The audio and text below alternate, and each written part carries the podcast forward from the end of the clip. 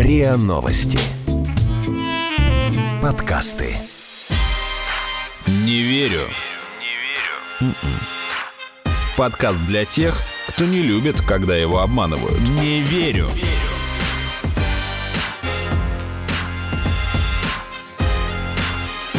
Не верю.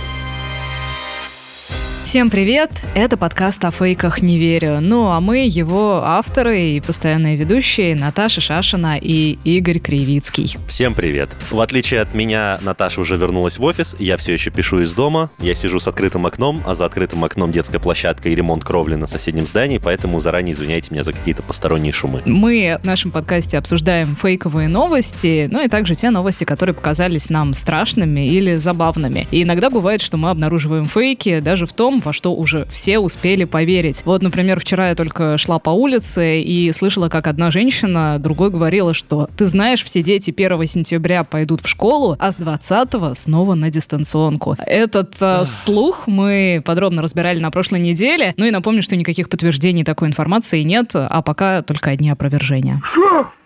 Опять? Ну и еще добавлю, что иногда те новости, которые мы разбираем, потому что они показались нам фейком, вдруг оказываются правдой. Да, бывает и так на самом деле. А чтобы не заставлять вас теряться в догадках, мы, как обычно, в самом начале эпизода проводим блиц с одним из гостевых экспертов. А в этом блице мы рассказываем гостю, какие новости мы собираемся обсуждать, спрашиваем его мнение, верит он в них или нет. А сегодня на этот блиц отвечает доцент кафедры всеобщей истории РГГУ, востоковед Сергей Серегичев. Ну, поехали. Лекарства от ковид уже давно есть, но от широкой общественности это скрывают. Не верю. Взрыв в Бейруте на самом деле был терактом. Не верю. Всемирная организация здравоохранения объявила любовь к психическим отклонениям. Ради разнообразия поверю. В Мордовии мужчина распространяет наркотики под видом конфет. Верю. Может до такого дойти. Ну и все эти темы мы, конечно, будем обсуждать в нашем сегодняшнем выпуске. А я хочу начать с того, что как раз сегодня, когда мы пишем этот подкаст, сегодняшний день начался с того, что Facebook удалил пост на официальной странице президента США из-за фейка о коронавирусе. Там... Напомню, что официальным президентом США на день записи этого подкаста является Дональд Трамп. Официальным, а не официальным? Ладно. Сейчас мы Теории ударимся в заговора. мы с тобой обычно развенчиваем, поэтому не надо. Да, так что же было в том самом фейке? Там был опубликован фрагмент видео, где Дональд Трамп говорит, что настаивает на открытии школ в США, потому что, по его мнению, дети обладают почти полным иммунитетом. Это миф, который бытовал в самом начале пандемии. Существовал миф о том, что у детей есть иммунитет. Однако, по данным университета Хопкинса, к середине этой недели, вот этой, на которой мы пишем подкаст, коронавирус стал причиной смерти 157 тысяч человек в США. И в этой статистике люди всех возрастов, включая подростков и младенцев. Но мне кажется, что все это хороший повод снова поговорить о том, как вообще люди реагируют на фейки, которые распространяют известные личности, будь то Трамп э, или еще какие-то знаменитости, да хоть Виктория Боня. Дело в том, что недавно тот же Трамп ретвитнул видеоролик, ставший очень вирусным в зарубежных соцсетях. Самое главное на нем это слова врача из Хьюстона, зовут ее Стелла Эммануэль, которая утверждает, вам не нужны маски, потому что лекарства уже есть. И она говорит, что с помощью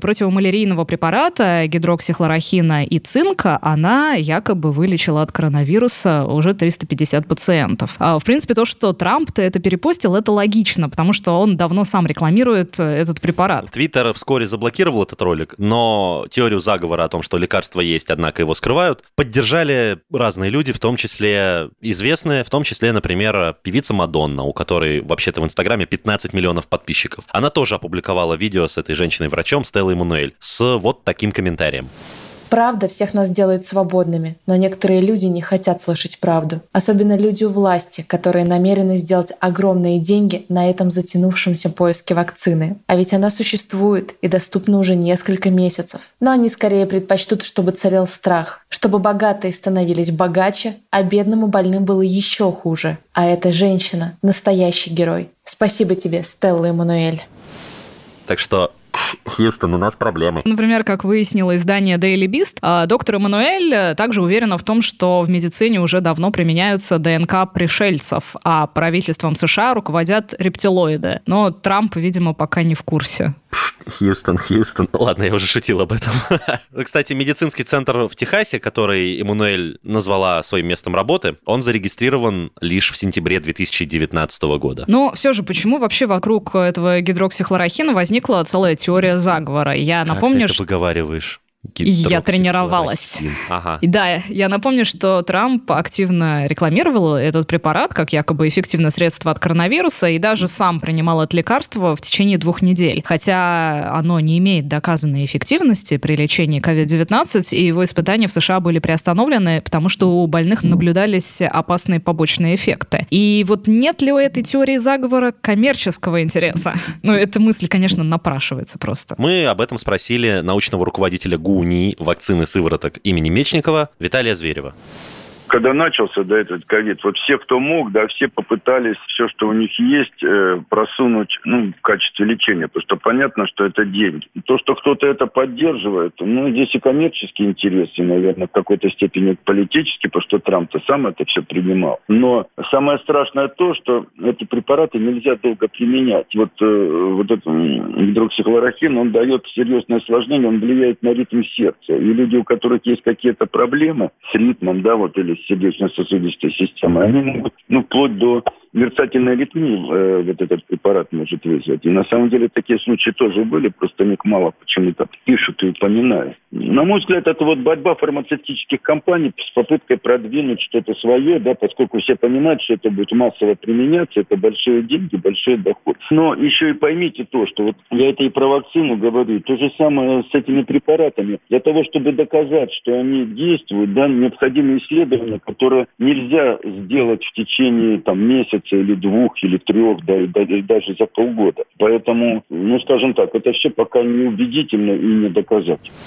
Но вот когда политические лидеры э, или звезды постят fake news, вообще влияет ли это на поведение обычных людей, прочитавших этот пост? Интересный материал публикует ресурс Nieman Lab. Там есть очень любопытные данные исследований, что количество рецептов на гидроксихлорохин в США резко выросло как раз в период э, там, середины февраля примерно до конца апреля, после того, как Трамп похвалил его как средство от COVID-19. И это даже вызвало проблемы у тех пациентов, которые действительно действительно нуждались в этом противомалярийном препарате. Но, правда, конечно, не ясно, сколько людей, которые получали рецепты на этот препарат, действительно его в итоге принимали. Кстати, было еще одно громкое заявление Трампа. Он как-то предложил подумать об употреблении чистящих средств внутрь. Действительно были сообщения об увеличении числа случайных отравлений в США хлоркой, но... Ну, во-первых, не случайных, потому что, ну, come on, ну, то есть... Не-не-не, э, смотри, почему случайных? Потому что вот как ученые некоторые отмечали, что, во-первых, вот такое количество несчастных случаев в США резко выросло еще до комментариев Трампа, просто потому что люди так действительно вот. стали очень много хлорки использовать. Больше, чем обычно для дезинфекции домов, там, рабочих столов и так далее. А потом количество отравлений, отравлений резко сократилось. Ну, возможно, просто потому что, во-первых, люди стали более осторожно относиться к дезинфицирующим средствам, ну, а во-вторых, они просто ну, перестали быть настолько одержимы уборкой. Было бы ошибкой, на самом деле, деле делать вывод о том, что изменение количества несчастных случаев обязательно зависит от, ну, от того же Трампа. Ну, то есть хотя бы по той же причине, что, откровенно говоря, большинство людей не так уж глупы. Исследователи, кстати, отмечают, что люди, ну, могут голосовать за политика, но из этого не обязательно следует, что они относятся к каждому слову из его уст как к откровению, и особенно, когда речь идет об их собственном здоровье. Согласно другому исследованию, оно, правда, проводилось в Ирландии, но все же давайте учтем эти данные. Одно случайное знакомство с фальшивой новостью новостью, оно не слишком влияет на человеческое поведение. То есть, если просто человек увидел там э, твит Трампа, то, ну, вряд ли он действительно от этого что-то в своем поведении, особенно относительно здоровья, изменит. А вот да, ну, конечно, уже,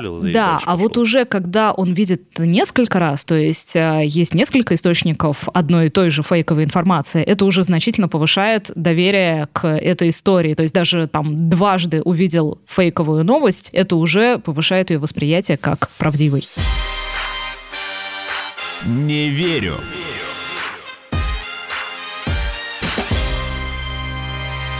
Давай от заокеанских и вообще зарубежных теорий заговора перейдем к нашим родным городским легендам. Вот сейчас, например, в Мордовии по соцсетям распространяются сообщения о том, что есть некий мужчина, который под видом конфет раздает наркотики. Ну, мне кажется, такая легенда ходила практически, наверное, в любом регионе, может быть, чуть в другом виде, потому что да, вот даже в той же Мордовии, если поискать, вот там зимой писали про то, как э, наркотические конфеты дарят детям человек в костюме Деда Мороза. И МВД тогда все опровергало и призывало не верить слухам. Ты знаешь, мне мама в детстве говорила, что ко мне на улице будут подходить люди и предлагать мне всякие непотребства и наркотики. Ну и где эти люди? А? Насколько удается отследить, в России минимум с 2014 года вот такая история о том, что кто-то раздает наркотики под видом конфет, она гуляет по чатам, видоизменяясь. Ты знаешь, у исследователя городских легенд Александра Архиповой я читала, что такая паника вот э, вокруг истории о том, что какой-то злодей раздает, э, значит, конфеты с наркотиками, она началась давно. И первое при этом было появление еще в начале 20 века, в Первую мировую, когда было огромное количество слухов, связанных с тем, что якобы немцы разбрасывают э, конфетки с ядом и взрывающиеся игрушки для детей. А вторая вспышка таких слухов была в 70-е годы в США. Там на Хэллоуин дети ходят по домам, собирают конфеты, вот эта традиция трикотрит, и тогда были массовые панические слухи о том, что вот некие анонимные злодеи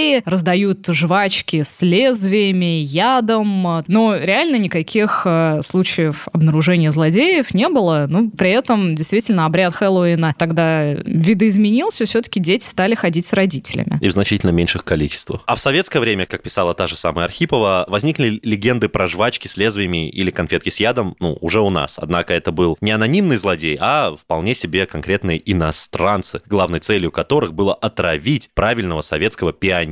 Наверняка здесь даже была цель удержать советских детей от того, чтобы они выпрашивали ручки, джинсы, жвачки и вот это вот все зарубежное. И этот сюжет в итоге пережил развал Союза и по-прежнему постоянно всплывает в российских родительских чатах. И эту городскую легенду мы обсудили с журналистом, руководителем медиасообщества и одноименного телеграм-канала «Планерка» Александром Литвиновым городские легенды, если мы говорим именно о бытовых легендах, а не о журналистских фейках общественно-политического содержания, но они по своему жанру похожи на фольклор, там устное народное творчество, анекдоты, байки, разговоры по душам на лавочке. То есть у них всегда присутствует некоторая художественность, да, и они не претендуют на истину в последней инстанции. Ну, например, ситуация с э, мужчиной, который в Мордовии якобы раздавал наркотики под видом конфет. Очевидно, Очевидно, эта легенда придумана родителями просто, чтобы обезопасить своих детей от общения с незнакомцами. То есть э, ну, ничего такого страшного, наверное, в такого уровня легендах, байках нет. А другой разговор, другой вопрос заключается в том, что по сравнению с ситуацией, скажем, 20-летней давности, распространять эти легенды стало гораздо проще и удобнее. Если 20 лет назад человек, в принципе, мог придумать все, что угодно, но у него не было, как это принято сегодня называть, а, таким модным словом, каналов дистрибуции контента, да, то есть он мог что-то придумать, но у него не было интернета, ютуба, профиля в социальных сетях, доступа к сотням и тысячам других подписчиков. Сейчас любой человек зайдет в любую социальную сеть, э, что-то там напишет, и если его увидят хотя бы тысячу человек, то по закону больших чисел в любом случае в этой массе найдутся люди, которые не будут перепроверять информацию, которые будут просто верить всему на слово и распространять эту легенду.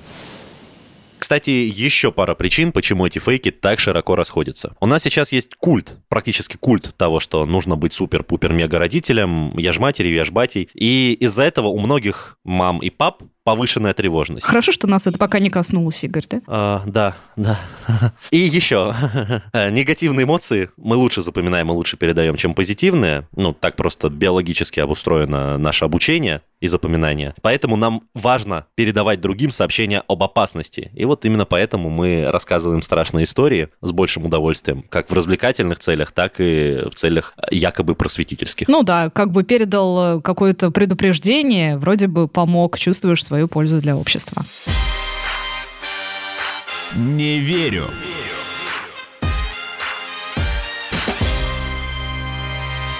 Конечно, одна из главных новостей последних дней – это мощнейший взрыв в порту Бейрута. И, по словам властей Ливана, ЧП это произошло из-за детонации аммиачной селитры. Но Почти трех тонн. Вот все-таки версия о том, что некий сварщик поджег искрой склад с селитрой, которая там хранилась 6 лет, и в итоге разрушил половину города, многим кажется слишком простой. Ну, то есть у нас я бы мог в это поверить, но чтоб за рубежом...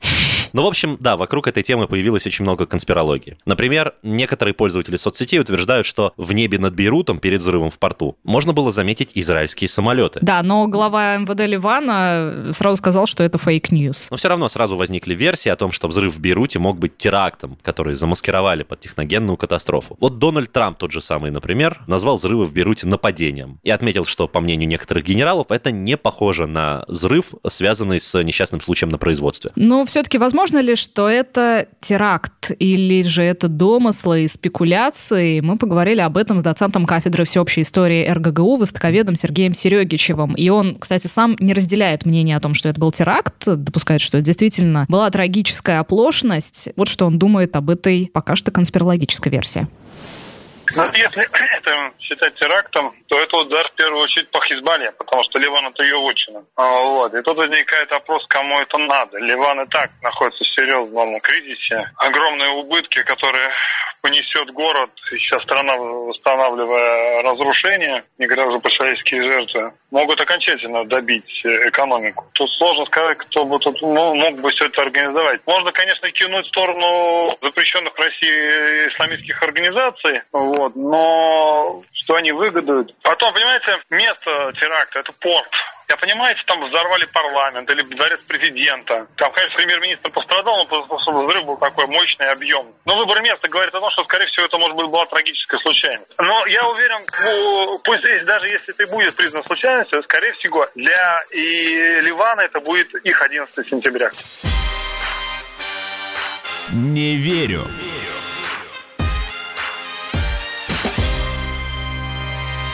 Некоторые фейки, разоблаченные еще много лет назад, тем не менее, снова попадают в СМИ. Медиазона обратила внимание, что в газете одного из наших силовых ведомств опубликовали статью про любовь, семью и верность. Автор этой статьи утверждает, что Всемирная организация здравоохранения объявила любовь психическим отклонением и, цитата, разместила в списке хворей сразу после алкоголизма, игромании, токсикомании и клептомании под номером F63.9. Действительно, о таком э, факте писали СМИ, причем еще 9 лет назад, в 2011 году. Вы почувствовали воздушные кавычки вокруг слова «факте». Еще 9 лет назад, ровно тогда же, в 2011 году, это все и вскрылось. Под номером F63.9 в списке Всемирной организации здравоохранения на самом деле указано расстройство привычек и влечений неуточненное. Одной из первых ссылок мне попалось опровержение, которое публиковала РИА Новости. Минутка рекламы. Рекламы коллег. Да, известный психотерапевт и сексолог Лев Щеглов отмечал, что хотя это утка в начале 19 века, действительно были две психиатрические школы, и одна из которых утверждала, что влюбленность — это временное помутнение сознания. Так, может быть, все-таки есть в этом фейке доля правды? Давай об этом нам расскажет эксперт, потому что мы с тобой сейчас можем закопаться в философские споры. А мы задали этот вопрос психологу Аннетте Орловой. Любовь действительно, а, влюбленность, горячая влюбленность, вот эта страсть первичная, она способствует тому, что человек находится в немножко в измененном состоянии своего сознания. Происходит фенилэтиленаминовая атака а, гормональная. Это яркий процесс идеализации. Это невероятное стремление к объекту влюбленности. И как раз в этот период наблюдаются такие симптомы, как сон пропадает, аппетит пропадает, навязчивые идеи о другом, о том, чтобы быть с ним. И, в принципе, определенные отдельные симптомы, схожие с такими пограничными эмоциональными состояниями, присутствуют. Но через некоторое время, конечно, на смену вот этой вот совершенно острой, неадекватной влюбленности приходит серотониновая влюбленность, когда человек продолжает быть влюбленным, но уже он реагирует э, более осознанно. То есть э, вот эти первый этап, это когда наше логическое мышление практически никак не реагирует, потому что мы проваливаемся во власть инстинктов. Не просто же так говорят, ну у нас такая с ним химия. Ты знаешь, расстройство привычек и влечений неуточненное можно, в принципе, включить в описание того, что такое любовь, теоретически. Но дальше, конечно, уже произошло передергивание. Возможно, ради красивого заголовка о том, что врачи признали, что любовь — это все-таки болезнь. Мне нравится, что вы больны не мной. Что ж, давай подведем э, меня под монастырь. Э, итоги этого выпуска. Давай. Мы начинали же его с постов Трампа о том, что, во-первых, дети неуязвимы к коронавирусу, и о том, что лекарство от коронавируса есть, и что это препарат, который он сам принимал. Да, и в последнее время соцсети, Facebook, Twitter, э, Instagram стали его посты и посты тех, кто за ним это повторяет, удалять. Хотя, может быть, это на самом деле элемент такой показательной кары, ведь э, тема коронавируса в США отчасти превратилась уже в политический футбол. Плюс еще одно высказывание Трампа о том, что взрыв в Бейруте является нападением. А это пока все еще конспирология, однако конспирология, которая поддерживается достаточно широким кругом людей. Ну и плюс то, что мы встречаем в наших чатах, э, какие-то всплывающие городские легенды, какие-то повторяющиеся фейки. В общем и целом напрашивается вывод, который мы сделали уже на самом деле в середине эпизода, но он очень хорошо обрамляет все, о чем мы сегодня говорили. Все-таки насколько на обычных людей влияют посты знаменитостей и, в принципе, фейковые новости. Встреченные однократно почти не влияют. Повторенные многократно могут оказать влияние и заставить себя поверить. Чем чаще встречается какое-то высказывание или какая-то новость в инфополе у человека, тем больше он склонен как минимум обратить на нее внимание, а то и поверить в нее. Ну и если совсем прямо коротко пройтись по итогам Блица, тех тем, которые мы задавали в самом начале, да. то, что лекарство от ковид есть,